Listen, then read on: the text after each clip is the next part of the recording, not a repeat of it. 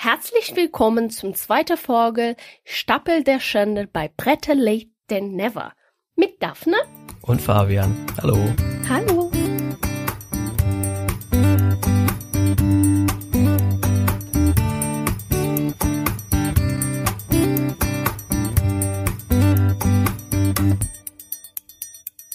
Hallo allerseits. Da sind wir schon wieder. Wir waren fleißig und haben wieder ein paar Spiele vom Stapel runtergespielt. Und die werden wir uns, äh, euch heute kurz und knackig, so wie immer, vorstellen. Und wir beginnen, oder sollen wir erst, wie machen wir das eigentlich? Sagen wir immer gleich, welche vier Spiele drankommen? Ich glaube schon. Letztes Mal habe ich ja bei unserem kleinen Spielchen gewonnen. Ich durfte mir zwei aussuchen. Ja. Eigentlich nur eins, aber ich habe mir dreisterweise zwei ausgesucht, die aber halt ähm, auch einfach zusammengehören. Und zwar Race for the Galaxy und Roll for the Galaxy. Die werden wir uns äh, heute also beide angucken. Außerdem noch ein kleines, ganz, ganz mini kleines Kickstarter-Spiel, äh, das ähm, Micro Dojo heißt. Und auch noch ein kleines Spiel, das auch schon länger gibt, aber bei uns hat es eben bisher noch nicht gereicht, aber jetzt eben doch, nämlich Tempel des Schreckens. Und wir beginnen mit einem der großen Klassiker Brettspiel-Historie und zwar Race for the Galaxy. Race for the Galaxy ist ein Kartenspiel für ein bis vier Personen. Die zentralen Mechanismen sind Tableau-Building, Hand-Management und Simultaneous Action Selection. Autor ist Tom Lehmann, illustriert ist es von Martin Hoffmann und Klaus Stephan. Im Original erschienen 2007 bei Rio Grande Games, auf Deutsch bei Pegasus, beträgt die Altersempfehlung 12 Jahre und die Zeitangabe 30 bis 60 Minuten.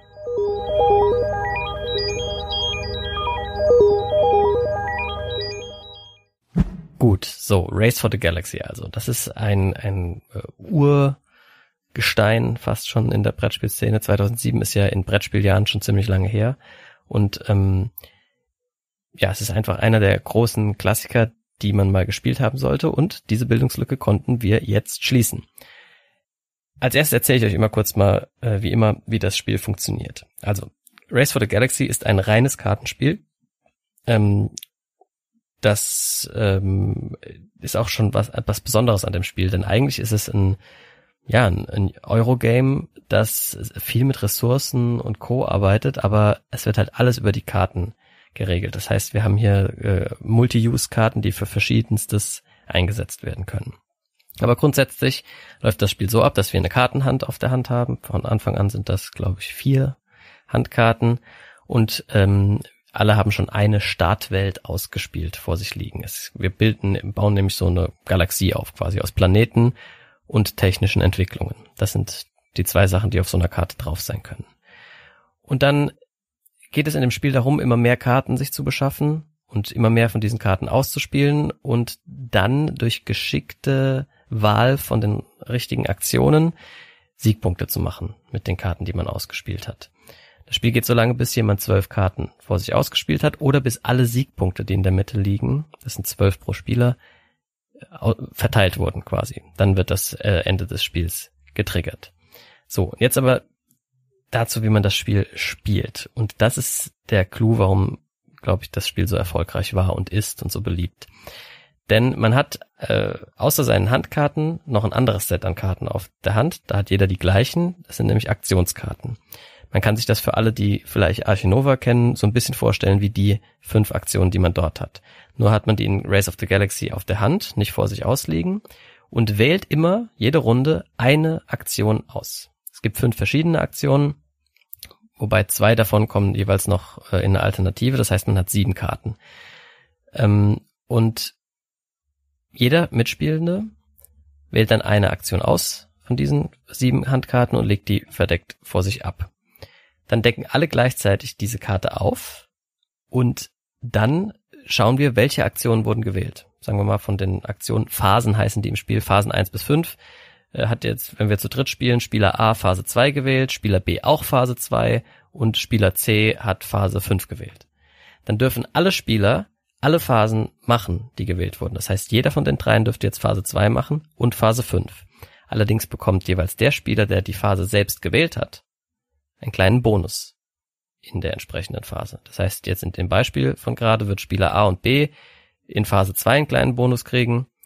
Spieler C dürfte Phase 2 auch machen, aber eben ohne diesen Bonus. Und dann dürften alle Phase 5 machen und Spieler C würde, weil er sie selbst gewählt hat, dort noch einen kleinen Bonus kriegen.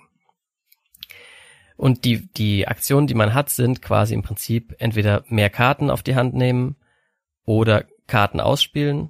Das sind zwei verschiedene Aktionen. Entweder solche technischen Entwicklungen, die einem dann kleine Boni bringen während des Spiels oder Welten, also Planeten ausspielen, auf denen man dann produzieren kann.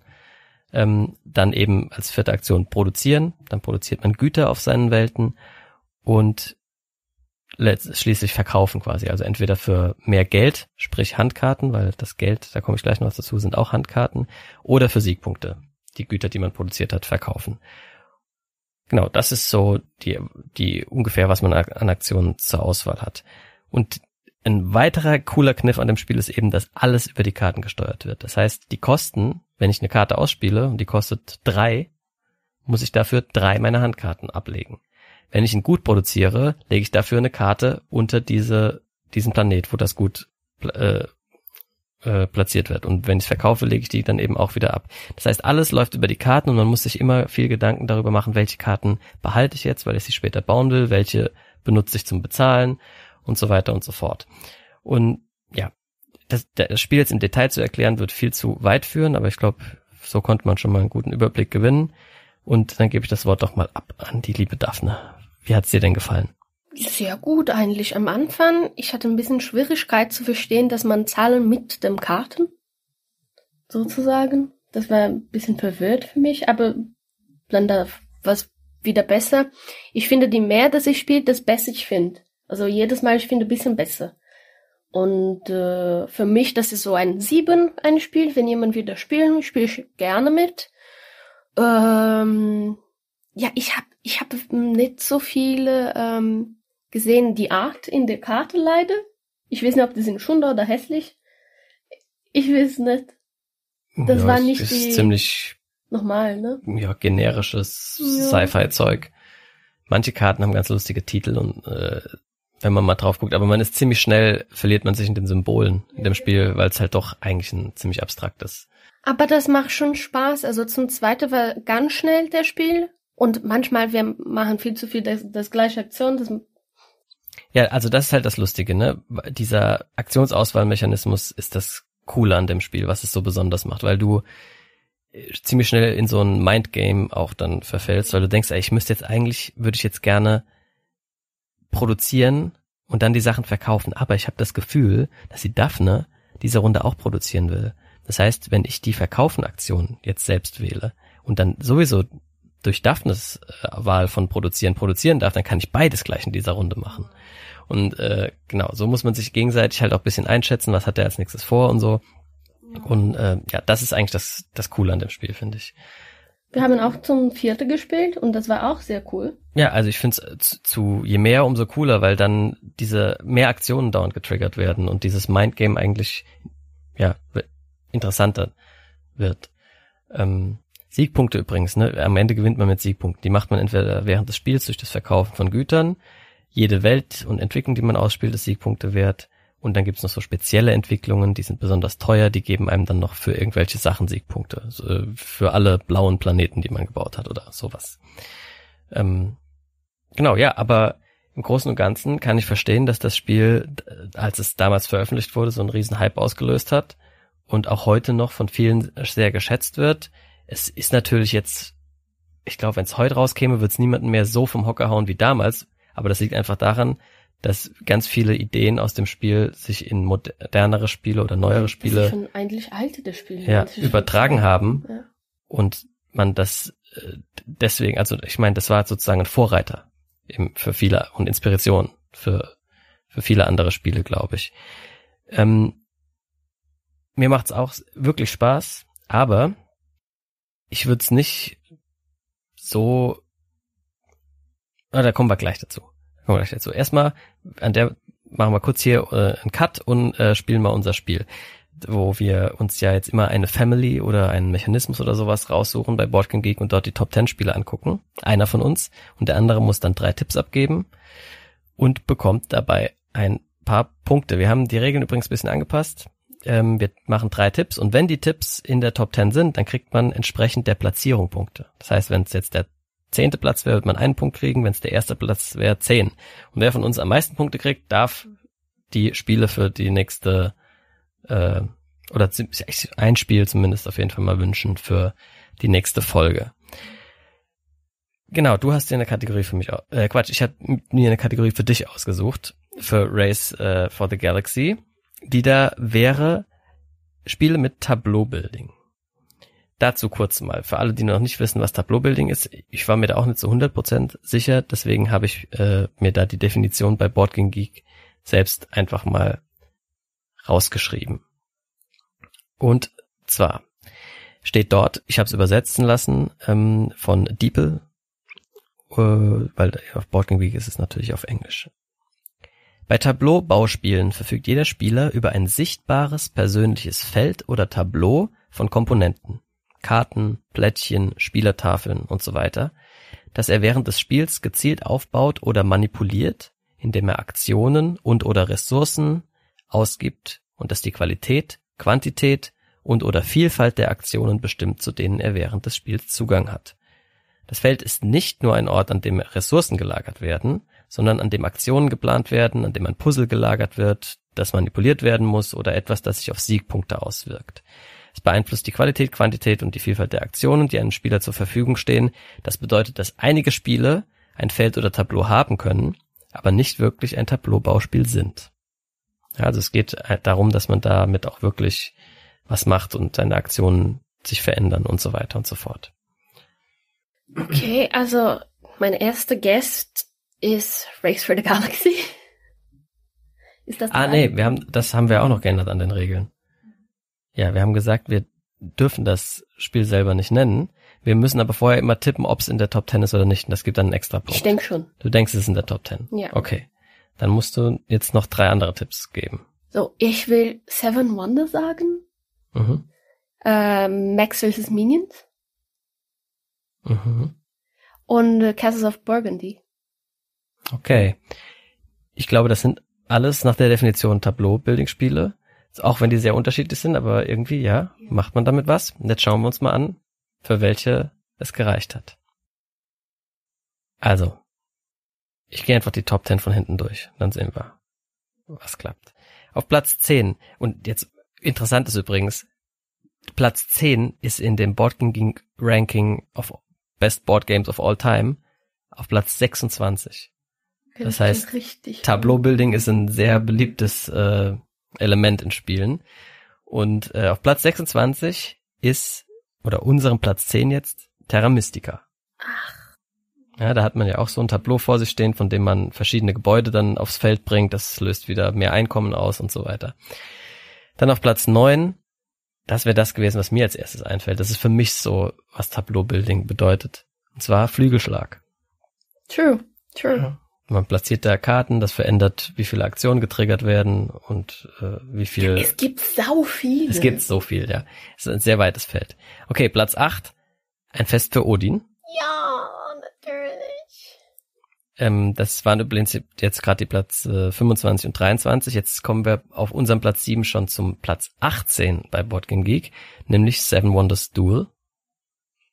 Ja, kriege ich halbe Punkte dann? Ja, ich würde sagen, das lassen wir. Ah, ja, lassen wir es. Du kriegst die. Nee, du kriegst die Punkte einfach, komm, das zählt. Das wären dann quasi äh, jetzt vier Punkte. Schon mal gesammelt. Ich muss mir hier irgendwo aufschreiben, sonst vergesse ich das ja. Ähm, Moment, ich mache mir hier einen kleinen Vermerk. Vier Punkte für Daphne. So. Dann auf Platz 6, unseren Platz 6, insgesamt auf Platz 17, mein Lieblingsspiel, die Burgen von Burgund. Ja, genau. Und damit fünf Punkte für Daphne. Ja, ich denke, Max ist mindestens nicht dabei, leider. Nee. Wir haben auf Platz 5 noch Scythe, das ist auf Platz 16 bei Boardgame Geek. Auf Platz 4 Great Western Trail. Platz 15. Auf Platz 3 Through the Ages. Platz ja, ich habe das noch nie gespielt. Ist auch auf unserem Stapel der Schande ja. übrigens. Kommt demnächst also. Dann auf Platz 2 Gaia Project. Ja. Und Da, das ist Platz 6 insgesamt. Und auf Platz 4 und unserem Platz 1. Keine Ahnung. Weißt du es? Terraforming Mars. Ach, scheiße. Genau. Hi Leute, ich bin's mal wieder. Was hat er jetzt schon wieder verbockt? Moment, ich guck kurz mal nach. Ach ja, Gaia Project ist Platz 12 insgesamt und Terraforming Mars Platz 6. Warum hört sich das hier überhaupt noch jemand an? Was ich mich bisschen gefragt habe, ist, ist, warum ist Arche Nova nicht mit in der Liste? Das ist eigentlich auch ein Tableau-Building-Spiel. Du hast erstmal dein Tableau, Ja. wo du so Universitäten und so Zeug drauflegst. Dann hast du auch noch ein Zoo, wo du Zeugs voll puzzelst, dass man vielleicht, gut, das ist dann eher vielleicht Puzzlespiel, aber du hast, äh, wie bei Terraforming Mars, die Karten. Also zum Beispiel wird Azul auch dabei sein. nee, eigentlich schon nicht. Das ist ja nur zum Punkten. Aber das verändern sich deine Aktionen nicht oder so. Nee, nee, ja. So. Naja, egal. Ich glaube, diese Familien bei äh, Board Game Week sind nicht immer vollständig, aber das macht ja auch gar nichts. Du hast auf jeden Fall neun Punkte abgesandt. Mhm. Ähm, genau, das Race for Galaxy war nämlich auch falsch, ist, natürlich, ist nicht mit drauf. Gut, äh, dann mach, knüpfe ich kurz da an, wo ich vorhin äh, gesagt habe, wir machen jetzt erstmal einen Cut. Und zwar wollte ich gerade sagen, Race for the Galaxy hat mir gut gefallen. Und ich würde das auch gerne öfter spielen. Aber es gibt ein ganz krasses Problem, warum es, glaube ich, nicht öfter mehr so wirklich bei uns auf den Tisch kommen wird. Und das Problem heißt Roll for the Galaxy. Roll for the Galaxy ist 2014 bei Rio Grande Games, auf Deutsch bei Pegasus Spiele, erschienen. Im Gegensatz zu seinem kartenbasierten Vorgänger Race for the Galaxy stehen hier Würfel als zentrales Spielmaterial im Mittelpunkt. Sie dienen als Ressourcen, Arbeiter und, und, und. Zentrale Mechanismen sind erneut Tableau-Building und Simultaneous Action Selection. Die Autoren sind Tom Lehmann und Wei Hua Huang und die Illustrationen stammen von Markus Hoffmann, Klaus Stephan und Mirko Suzuki. Die Spielerzahl beträgt zwei bis fünf Personen bei einer Altersempfehlung von zwölf Jahren und einer Spielzeit zwischen 45 und 90 Minuten.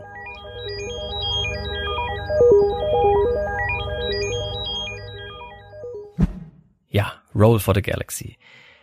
Das haben wir ganz frisch jetzt erst gespielt. Ähm, und erstmal das Coole daran, wenn man Race for the Galaxy schon gespielt hat, ist, dass man Roll for the Galaxy ziemlich schnell lernen kann. Weil sie sind sich halt schon sehr ähnlich. Die, die Symbole sind gleich, auch so vieles von der Grundmechanik bleibt erhalten. Na, also wir wollen wieder Planeten und Entwicklungen bauen. Ähm, es geht, bis einer zwölf davon gebaut hat oder bis die Siegpunkte aufgebraucht sind. Der Unterschied ist allerdings, wir haben jetzt eben keine Handkarten mehr, sondern wir haben Würfel in einem Würfelbecher.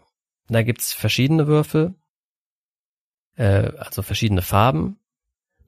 Und die würfeln wir immer zu Beginn jeder Runde. Und auf den Würfeln sind die Symbole für die fünf Aktionen, die wir schon aus Race for the Galaxy kennen. Ja, also mehr Handkarten, in dem Fall sind es halt Würfel, mehr Würfel gewinnen, äh, Planeten oder Entwicklungen ausspielen, Güter produzieren, Güter verkaufen. Die Symbole sind da drauf. Wir würfeln also alle Würfel, die wir in unserem Becher haben und dann kommen da Symbole raus. Zum Beispiel dreimal das Symbol für Planeten spielen, zweimal das Symbol für produzieren und so weiter. Die legen wir dann, wir haben hinter so einem Sichtschirm machen wir das, da haben wir so eine kleine Leiste, wo die fünf Aktionen drauf sind und da legen wir entsprechend die Würfel dann unter das jeweilige Aktionssymbol. Und dann machen wir wie bei Race for the Galaxy alle gleichzeitig ähm, eine Entscheidung, und zwar welche der Aktionen wir diese Runde aktivieren wollen. Dazu nehmen wir einen der Würfel, den wir gewürfelt haben, egal welchen, Symbol ist da völlig egal, und legen ihn auf die Leiste, auf die entsprechende Aktion, die wir machen wollen. Dann decken wir das alle auf und dann sehen wir, okay, diesmal wurden die Aktionen 1, 4 und 5 aktiviert zum Beispiel. Und dann darf jeder ausführen, allerdings nur, wenn er unter der entsprechenden Aktion auch Würfel hat. Ja, weil das sind unsere Arbeiter in dem Spiel. Sagen wir mal, Aktion 1, das ist jetzt zum Beispiel, um neue äh, Planetenplättchen zu ziehen. Ähm, da habe ich zwei Würfel drunter, irgendwer aktiviert die Aktion, dann darf ich zweimal diese Aktion ausführen. Ne, entweder mehr Geld kriegen, in dem Fall, das ist eine alternative Entscheidung, die man da hat, mehr Geld kriegen oder neue Plättchen ziehen. Habe, hätte ich da keine Würfel drunter, wäre die Aktion aktiviert, aber ich, ich könnte es halt nicht machen. Und dann gibt es noch Möglichkeiten, Würfel, die man gesetzt hat, nochmal zu verschieben. Das ist, äh, das kann jeder einmal machen, indem er einen Würfel sozusagen aufgibt für die Runde. Dann darf man anderen verschieben und man kann eben auch Planeten und Entwicklungen ausspielen, die einem das zusätzlich noch gestatten. Ja, und das ist eigentlich schon das ganze Spiel. Die Würfel, die man eingesetzt hat in der Runde, um irgendwas zu machen, kommen, die werden sozusagen arbeitslos, ne? habe hab ich das immer genannt bei der Erklärung. Und am Ende der Runde kann man diese arbeitslosen Würfel dann mit Geld, das ist eine neue Ressource tatsächlich, die es in Roll for the Galaxy gibt, wieder in seinen Würfelbecher zurück anheuern. Ähm, um, um das Geld muss man sich halt vorher irgendwie kümmern durch Aktionen oder äh, bestimmte Entwicklungen, die einem das für bestimmte andere Aktionen geben und so weiter. Und so hat man mal mehr, mal weniger Würfel im, äh, im Würfelbecher, bekommt im Laufe des Spiels natürlich mehr und mehr Würfel dazu, kann die dann benutzen, um sie möglichst gewinnbringend für Siegpunkte oder Geld zu verkaufen. Und das geht so lange, bis eben einer wieder ähm, zwölf Plättchen ausgespielt hat oder zwölf äh, alle Siegpunkte aufgebraucht wurden. Und dann gibt's wird wieder gewertet, genau wie vorher. Die Planeten sind Siegpunkte wert, die Siegpunkte, die man während des Spiels gewonnen hat, ist was wert und bestimmte Entwicklungen geben einem so End-Siegpunktbedingungen. Und das war's dann schon. Das ist also sehr ähnlich, aber insgesamt einfach bisschen flotter, finde ich. Außerdem macht mir das Würfeln einfach Spaß. Das ist, ähm, ich mag das sehr gern, wenn man, egal ob es jetzt Würfel sind oder Backbuilding oder so, wenn man einfach eine gewisse Anzahl von Sachen irgendwo rauszieht oder eben sich erwürfelt und dann das Beste draus machen muss. Dieses taktische Element, ähm, das gefällt mir richtig gut. Ist bei Race for the Galaxy natürlich auch da. Da zieht man die Karten halt und muss dann mit denen machen, was man will, aber das Würfeln ist irgendwie haptisch interessanter. Also ich denke, zum vierten würde ich lieber Roll for the Galaxy spielen, aber zum zweiten, ich würde bei äh, Race for the Gal Galaxy bleiben. Das stimmt. Ähm, es, das liegt daran, dass was ich eigentlich ist da ein zentraler Unterschied, den habe ich gar nicht erklärt. Bei Race for the Galaxy wählt jeder eine Aktion. Jeder darf alle gewählten Aktionen machen, aber derjenige, der die Aktion gewählt hat, kriegt einen Bonus. Das ist jetzt bei Roll for the Galaxy nicht mehr so. Man kriegt keinen Bonus dafür, dass man die Aktion wählt. Stattdessen ähm, kommt es halt viel mehr darauf an, was man für Würfel gewürfelt hat, welche Aktion man jetzt wählen kann. Und wenn man zu zweit spielt, muss man dann nämlich sogar noch so eine Art Bot mitspielen lassen, der immer auch noch eine Aktion wählt. Zufällig, da würfelt man einen Würfel und die Aktion, die erwürfelt wird, ist dann zusätzlich äh, noch freigeschaltet. Es sei denn, einer von uns hat die eh schon gewählt, dann bleibt es halt dabei. Genau, und da, da stimme ich dir voll und ganz zu. Also zu zweit ist Race for the Galaxy auch einfach schneller und macht fast das Gleiche. Aber mit mehr Personen ähm, würde ich auf jeden Fall äh, Roll for the Galaxy bevorzugen. Es trifft natürlich wahrscheinlich nicht für alle Leute zu. Gestern, wir haben das gerade gestern beide Spiele nochmal getestet in einer Vierergruppe mit unseren lieben Freunden Stefan und Julia. Schöne Grüße an euch Ja. und vielen Dank fürs Mittesten. Und äh, die haben, sind beide auch zu dem Schluss gekommen, dass ihnen Roll for the Galaxy nicht besser gefällt, aber dass es das bessere Spiel ist, weil Stefan nämlich äh, hasst Würfel. Ja. Gleichzeitig ist er aber auch einer der größten Too Many Bones Fans, also irgendwie da, da läuft was schief. Äh, aber außer Too Many Bones hasst er Würfel. Und hat sich auch gestern die ganze Zeit darüber aufgeregt, dass er nur die falschen Sachen würfelt. Und also er wollt, wird das, glaube ich, nicht nochmal spielen wollen. Aber er hat trotzdem gesagt, er findet, es ist das rundere Spiel im Vergleich zu Race for the Galaxy. Und mir geht's auch so. Also es ist eine gute Weiterentwicklung, die das irgendwie ein bisschen lockerer macht und auch leichter zugänglich. Und die haben das auch mit lieb gemacht. Also die Bashes sind äh, sehr cool. Die und das Würfel sind richtig geil. Genau. Viel von dem. So viele Würfel vor allem einfach. Es macht schon einen Spaß, die Und auszupacken. Machen wir das auch verdeckt und so. Ja, es, genau, dieses Mindgame wird noch bisschen mehr äh, zur Schau gestellt durch die Sichtschirme und so. Genau, also äh, ich für mich war Race for the Galaxy eine 7 und Roll for Galaxy ist eine 7,5. Ja. Die geben sich nicht viel, aber ich würde das eine immer lieber spielen als das andere. Also ich habe nicht so viel Punkte gestern gemacht. Also ich war richtig scheiße eigentlich, aber das hat mir Spaß gemacht eigentlich. Und ja, Ja. das ich denke für mich, das wäre dann eine siebeneinhalb, bisschen besser. Ich konnte das immer auch mitspielen. Das werden nie meine Lieblingsspiele, aber das hat Spaß gemacht. Ja, ich freue mich, das noch ein bisschen öfter zu spielen. Ich muss nur noch Leute finden, mit denen ich das dann auch spielen kann, weil es ist schon ein Expertenspiel. Also das ist äh, sehr anspruchsvoll. N nicht so sehr von den Regeln, Da könnte auch der äh, Kenner noch mitkommen.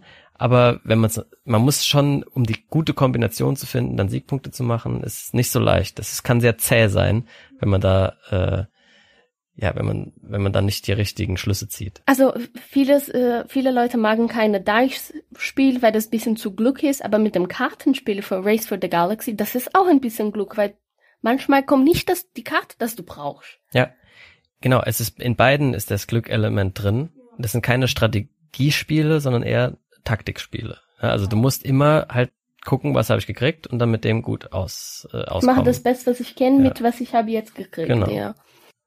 Ja. Aber im Großen und Ganzen äh, können wir beide Spiele sehr empfehlen, falls die jemand noch nicht kennt. Ähm, da kann man bedenkenlos mal zugreifen, wenn man die irgendwo sieht, wenn man auf sowas anspruchsvolleres steht. Ja, Fabi, jetzt ist deine, deine Zeit zu spielen. Ja. So, für eine Kategorie, ich habe Würfel, Spielversion vom Spielen ohne Würfel. Genau, also quasi äh, Würfelvarianten von, Sp- wo das Originalspiel eigentlich keine Würfel hat, sozusagen. Ne? Okay, was habe ich mir da überlegt? Muss selber nochmal nachgucken. Das Problem ist nämlich, da gibt's richtig viele von diesen äh, ja, Würfeladaptionen von irgendwelchen großen Spielen und ich habe wirklich Probleme damit gehabt, mich an alle zu erinnern und habe bestimmt ganz viele vergessen, die eigentlich in der Top 10 noch höher stehen dann. Aber zuerst mal der Guess. Ist Roll for the Galaxy in der Top 10? Ich glaube ja. Ich tippe ja. Okay? So, aber meine Guesses für die äh, Top 10 sind einmal Bang the Dice Game, also das Würfelspiel von, zu Bang. Dann gibt es, glaube ich, auch ein Burgen von Burgund Würfelspiel. Wobei ich da nicht sicher bin, ob das was wahrscheinlich zu schlecht bewertet, aber mir ist nichts anderes mehr eingefallen. Und mein dritter Guess wäre das, ich weiß nicht genau, wie es heißt, aber das lassen wir dann bitte trotzdem gelten. Und zwar gibt's von Through the Ages auch ein Würfelspiel. Das heißt irgendwie Bronzezeit oder irgendwie sowas. Ähm, das ist, glaube ich, auch ganz beliebt. Also das wären meine Guesses. Ja, du, zwei von dem sind drin. Ja, dann gucken wir mal Also noch auf in der Platz. Top 10, zwei von dem steht in unser Stapel der Schande eigentlich. Ah, echt? Echt? Ah, dann habe ich eine Idee, was es sein könnte. Ja. Okay, gut. Also- aber geh mal durch.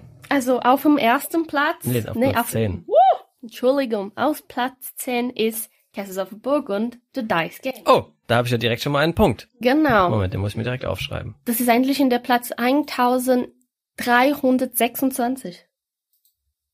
Ist nicht so schlecht. Nö, ich find's auch Für nett. die Würfelversion von einem Spiel, ja. Ja, dann kommt Sushi Roll. Ich habe nie gehört. Ist das wie Sushi Go Ich denke Sushi schon. Roll? Das ist süß. Sushi Roll. So wie die essen. Das ist am Platz ein, äh, 1142 eigentlich. Dann Nations, the Dice Game. Ich kann der Spiel nicht. Das ist am Ich Platz, schon, aber also das Würfelspiel wusste ich auch nicht, dass es da das Würfelspiel gibt. Ja. das ist ein, ein Platz äh, 1034.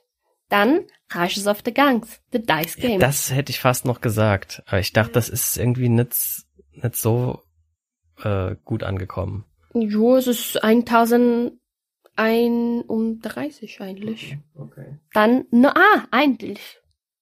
Und dann noch ein Spiel, das wir auch haben, ist Dice Town. Ah, ja, das ist auf dem Stapel der Schande. Genau, das ist ein Platz 1028. Und was ist da das Original? Town, oder was? Keine Ahnung. Muss, müssen wir mal nachgucken. Wusste gar nicht, dass das die Würfelversion von dem Spiel ist. Nee, ich auch nicht. Dann Istanbul, The Dice Game. Mm, ja, 930. das ist, das äh, kam doch jetzt gerade erst raus, oder? Das heißt doch irgendwie so ganz komisch, nicht Flip and Ride oder Roll and Ride. Ah, oder nee, jetzt genau, jetzt kam noch so ein Flip and Choose oder Roll and Choose oder so nennen die das. Keine Ahnung. Vielleicht ist aber noch mal was anderes. Keine Ahnung. Dann Bang, Fabi, hast du geschafft. Uhu, welcher Platz war das jetzt? Äh, das ist am Platz 4. Platz 4, also äh, 10, 9, 8, 7 Punkte. Ja.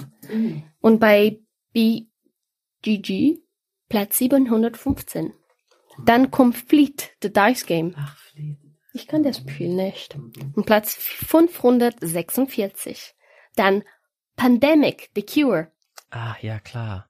461. Und auf Platz 1, Row for the Galaxy, 123. Okay. Du hast schon ein paar Punkte gemacht. Dann krieg ich noch den plus eins Punkt dazu, ne? Jo. Ja, das waren dann äh, acht, neun Punkte habe ich gemacht. Wie viel hattest du? Du hattest auch ein paar. Neun. Oh, aha. Mhm. Knapp. Gut, dann können wir weitergehen zum dritten Spiel, das da wäre Tempel des Schreckens. Tempel des Schreckens ist ein kartenbasiertes, kurzweiliges Social Deduction Spiel für drei bis zehn Personen ab acht Jahren, das circa 15 Minuten dauert. Erschienen ist es 2016 bei Schmidt Spiele und hat es damals bis auf die Empfehlungsliste zum Spiel des Jahres geschafft. Yusuke Sato hat es erfunden und illustriert wurde es von Irene Bressel und Marcin Markowski.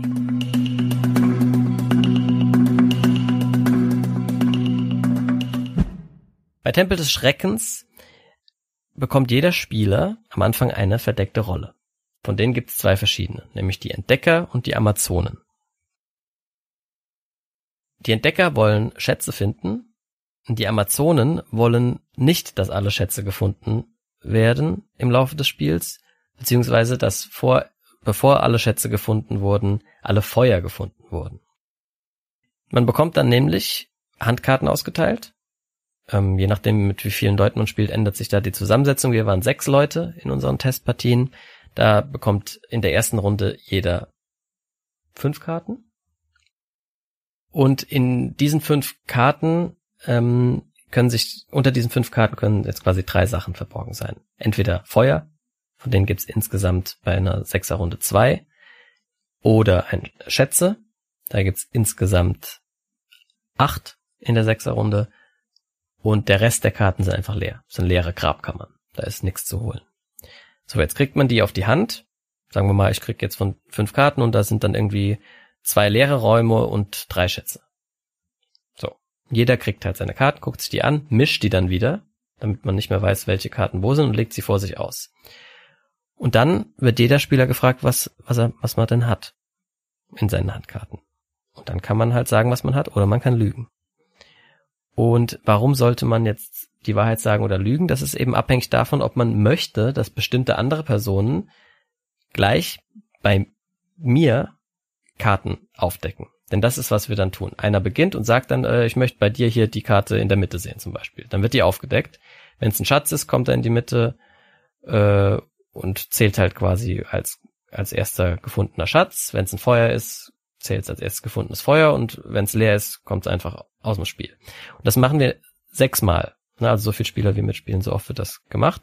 Dann sind die sechs ähm, Karten aufgedeckt und bleiben dann aus dem Spiel. Die restlichen nicht aufgedeckten Karten werden wieder neu gemischt und jeder kriegt vier Karten ausgeteilt, also eine weniger als vorher. Und dann geht das Spiel wieder von vorne los. Jeder sagt, was er hat, lügt dabei oder lügt nicht und wir decken wieder Karten auf. Ne, und das, der Clou ist jetzt zum Beispiel, sagen wir mal, ich bin jetzt die Amazone, ich will, dass Feuer aufgedeckt wird. Und in der ersten Runde wurde schon ein Feuer aufgedeckt, ja. Und wenn das zweite Feuer aufgedeckt wird, haben die Amazonen gewonnen. Wenn der achte Schatz aufgedeckt wird, haben die ähm, Entdecker gewonnen. Die müssen mehr finden, weil sie auch mehr Leute sind. Es gibt nur zwei Amazonen, der Rest ist Entdecker.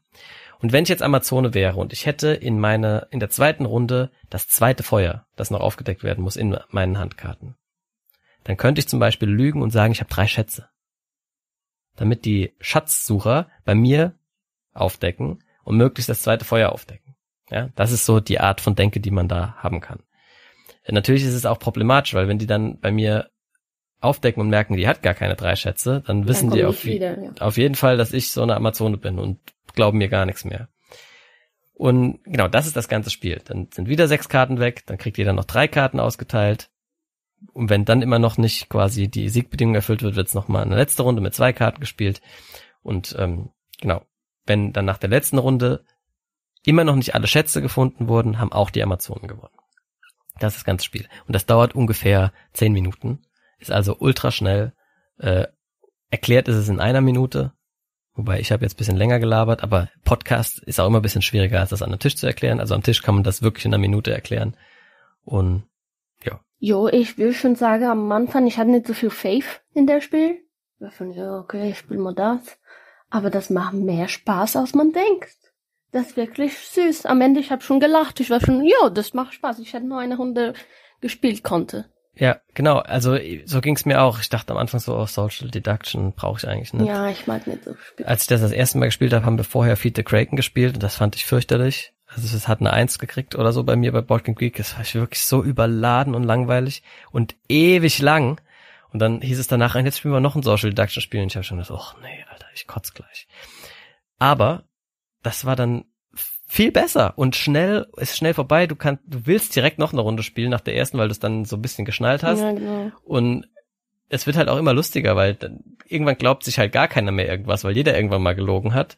Und äh, ja, also es ist ein klassisches Social Deduction Spiel, aber der große Vorteil gegenüber vielen anderen ist, es geht ultra schnell. Also maximal eine Viertelstunde, eher schneller. Und du bist durch und kannst die nächste Runde spielen. Äh, also kann ich sehr empfehlen. Liegt bei uns übrigens noch original verpackt rum, immer auf dem Stapel der Schande noch, weil wir haben es bei Freunden zweimal gespielt, die es halt haben. Ja, schon wieder Aber- bei die Julia und Stefan. Wieder bei Julia und Stefan, genau. Und wir, wir werden es aber demnächst bei uns auch auspacken, denke ich. In der nächsten größeren Ist eine Runde. gute Spiel, ich würde immer spielen.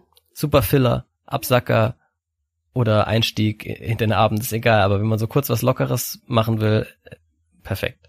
Und auch für große Gruppen geeignet. Dementsprechend ähm, absolute Empfehlung. Okay, dann darfst du dich nochmal im Raten versuchen.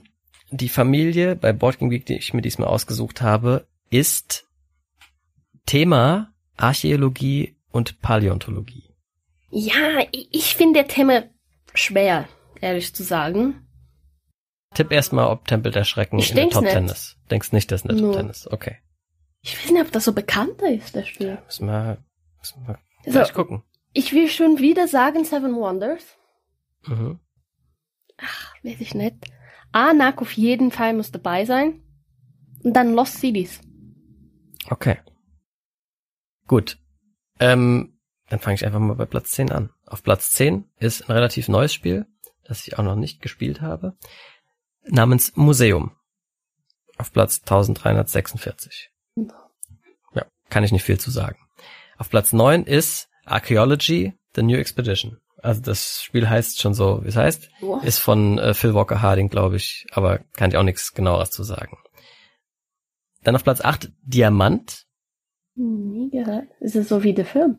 Nee, es ist auch, ist auch schon ein bisschen älter.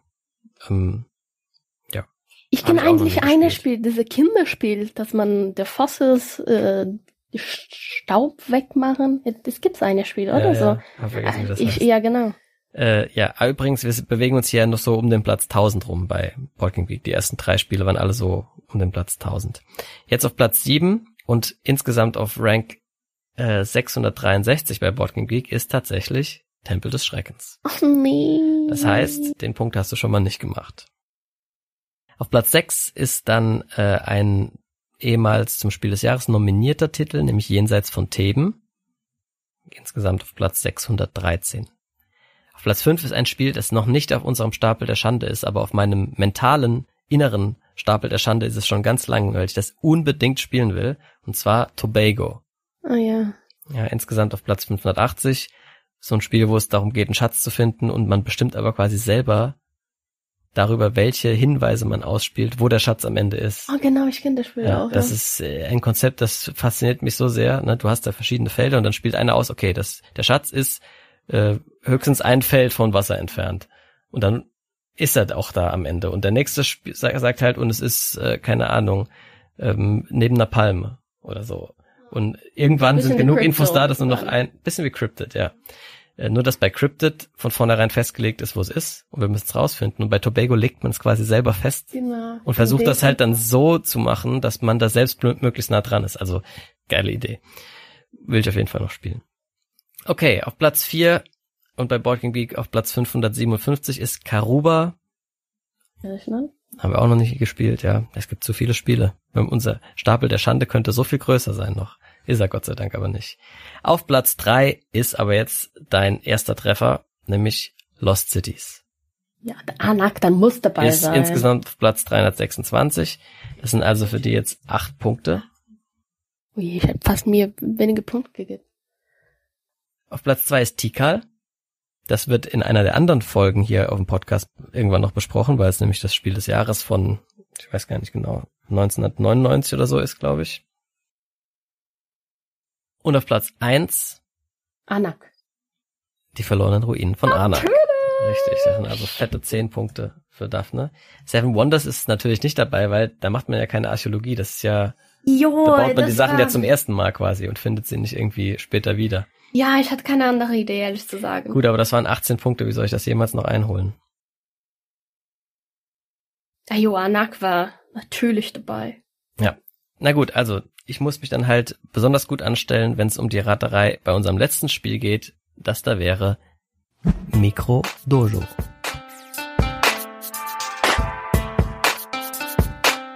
Mikro Dojo ist ein abstraktes, schachartiges Mikrospiel von Ben Downton für ein bis zwei Spieler. Es wurde 2021 auf Kickstarter finanziert und von Prometheus Game Labs in einem DIN A4-Umschlag ausgeliefert. Illustriert ist es von David Gregorian und die BGG-Community empfiehlt es ab 10 Jahren. Die Spieldauer liegt zwischen 10 und 30 Minuten.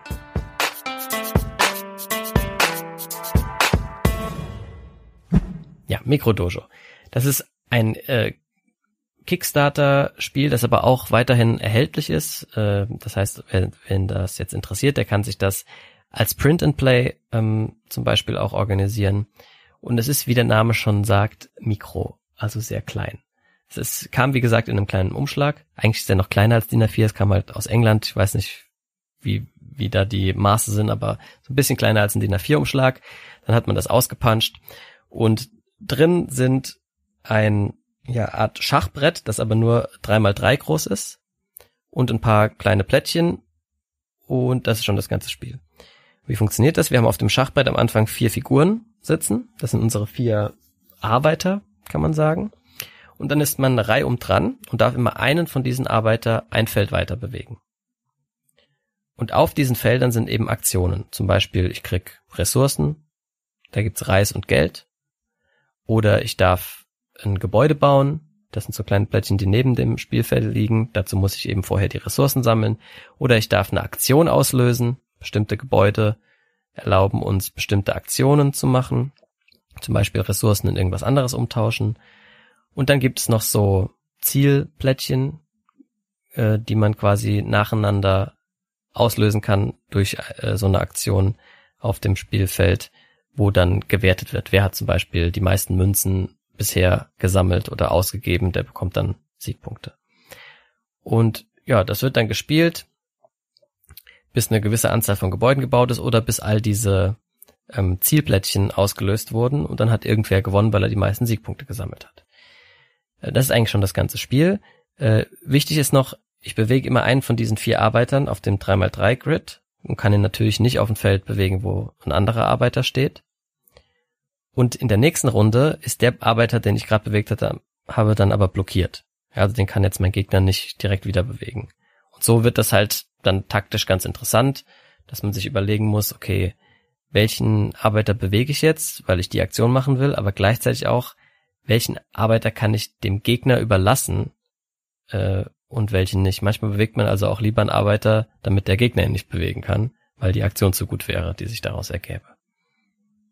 Genau, wie hat dir das denn gefallen? Super, es ist ganz gemütlich und ruhig und ja, auch vor allem wir haben diese Special Version, dass man kriegt nur die Arbeiter im Holz, die sind super süß. Ja, das war die Erweiterung, die habe ich dann jetzt auch mitgemacht auf Kickstarter. Das, für die Premium-Version, dann hat man so eine kleine Papierschachtel dafür gekriegt und so einen Schuber, wo dann beide Papierschachteln von Grundspiel und Erweiterung reinpassen und hat halt jetzt statt kleinen Plättchen kleine Figuren.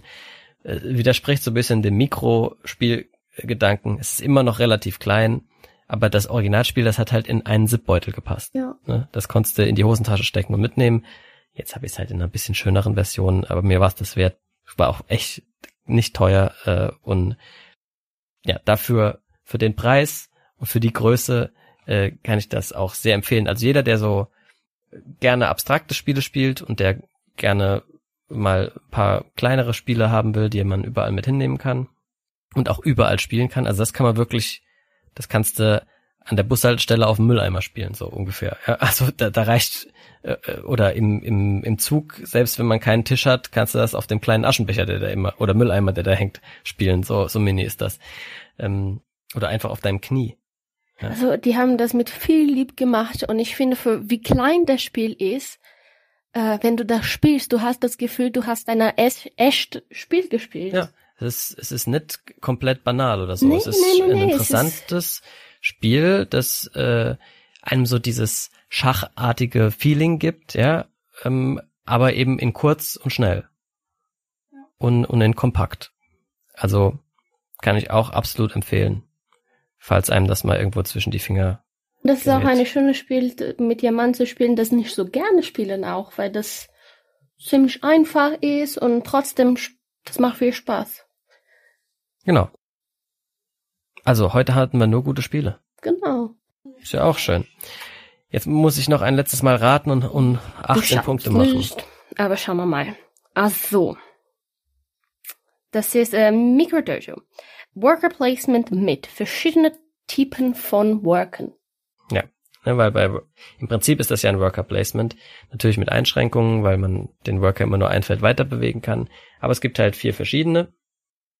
Und ja, es trifft, glaube ich, nicht so ganz selbst den, äh, den, den Kern dieser Familie. Aber es ist halt mit drin. Und ähm, ja, ich habe mir jetzt auch mal Gedanken gemacht, was es da sonst noch so für Spiele gibt. Also Arbeiter-Einsatzspiele mit verschiedenen Typen von Arbeitern. Und das erste, was mir da eingefallen ist, und das muss auch 100 pro dabei sein, ist Orléans. Also wenn Orléans nicht dabei ist, dann, dann weiß ich auch nicht. Äh, Mikrodojo übrigens tippe ich ist nicht mit in der Top 10. Ähm, weil es dazu zu unbekannt ist. So, bei den anderen beiden Tipps war ich mir gar nicht so sicher, weil es gibt schon einige Spiele mit verschiedenen Arbeitertypen. Und es gibt einen Designer, der das schon mehrfach gemacht hat und ich habe mir zwei Spiele von dem ausgesucht. Das eine wäre die Paladine des Westfrankenreichs und vom gleichen Autor, nämlich Shem Phillips, noch Räuber der Nordsee. Ich denke, ich gewinne. La la la la la. so, guck mal. So, auf dem Platz 10 Trick Carrion, Legends of Illusion. Platz 108. So, das geht eigentlich ziemlich hoch. So hoch geht es schon los. Genau. Oh je, oh je, oh Ja. je. Dann am Platz 9 Destroyers. Sagt man das so? Destroyer. Trois, oder? Trois. Nee. T-A-O-Y-E-S. ES. Ich glaube, das ist eine französische Stadt, die man Tro- Troyes, äh, keine Ahnung, vielleicht liegt auch, äh, keine Ahnung. Ich ke kenne das Spiel, vom, das Cover und so, aber ich habe es auch noch nie Genau, gespielt. ja. Platz 102. Ja. Dann Platz 8. Raiders of the North Sea. Aha, das sind schon mal Mhm. drei Punkte. Jetzt brauche ich noch 15. Äh, das war 98. Dann Keyflower. 94. ah ja, haben wir auch schon gespielt. Ich hasse das Spiel übrigens. Ich müsste noch mal spielen. Ja, Wir haben es ja. nur online gespielt. Ja, das war nicht mein Ding. Obsession, Platz 89. Mhm. Dann The Gallerist, 66. Ah, Ja, habe ich ja auch nicht gespielt, will ich aber unbedingt. Ja, Paladins of the West Kingdom, Aha. 65. Fünf und, äh, äh, welcher Platz war das jetzt? Das war Platz 4. Zehn, neun, acht, sieben Punkte. Mhm.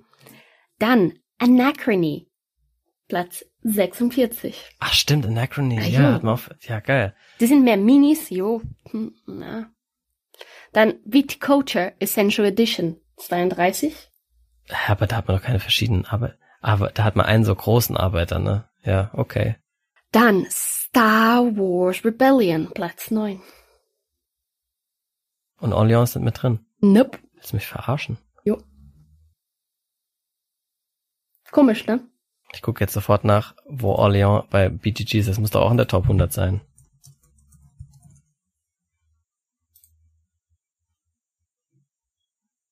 Orleans ist auf Platz 30. Should be in this fucking list. Es ist nicht da. Wir schon nochmal gucken. Bei Board Game. Nee, das, ich sag, ich habe ja vorhin gesagt, diese Familien sind leider nicht vollständig. Aber so ist das halt, kann man nichts machen. Vielleicht kann ich das irgendwie hier beantragen? Beantrag das gleich mal. Weil Orléans hat verschiedene Arbeiter. Jo. Da hast du äh, Mönche und äh, Schiffsleute und Ritter und was weiß ich was. Naja, okay, also unter Protest äh, erkenne ich dann die Niederlage an, weil ich habe hier nur 10 Punkte gemacht und habe dementsprechend 19 Punkte und du hast ja also viel mehr, 27. Ah, schade. So wie immer, ich hab's gewonnen, ich hab's gewonnen. Jetzt darfst du dir noch ein Spiel aussuchen. Jo, ich guck mal gerade. Dann When I Dream. Ich will gerne mal probieren. When I Dream, okay. Dann Partyspiel. Packung, ja. Können wir machen. Okay, das war's dann von heute. Ja. Äh, von heute. das war von kurz uns für heute. Und schön. So wie Kurz und schön. Also kurz war es auf jeden Fall. Ob es schön war, dürft ihr dann selber entscheiden. ähm, ja, wir freuen uns schon aufs nächste Mal. Ich habe auch schon mit Jacques ordentlich vorgespielt. Äh, die nächsten zwei Folgen müssen beim Spiel des Jahres äh, Podcast nur noch aufgenommen werden. Gespielt haben wir die ganzen Sachen schon. Freut mich auch drauf. Mal schöne Grüße an Jacques übrigens. Äh, Freue mich schon auf äh, Podcasten und ansonsten gut Brett. gut Brett.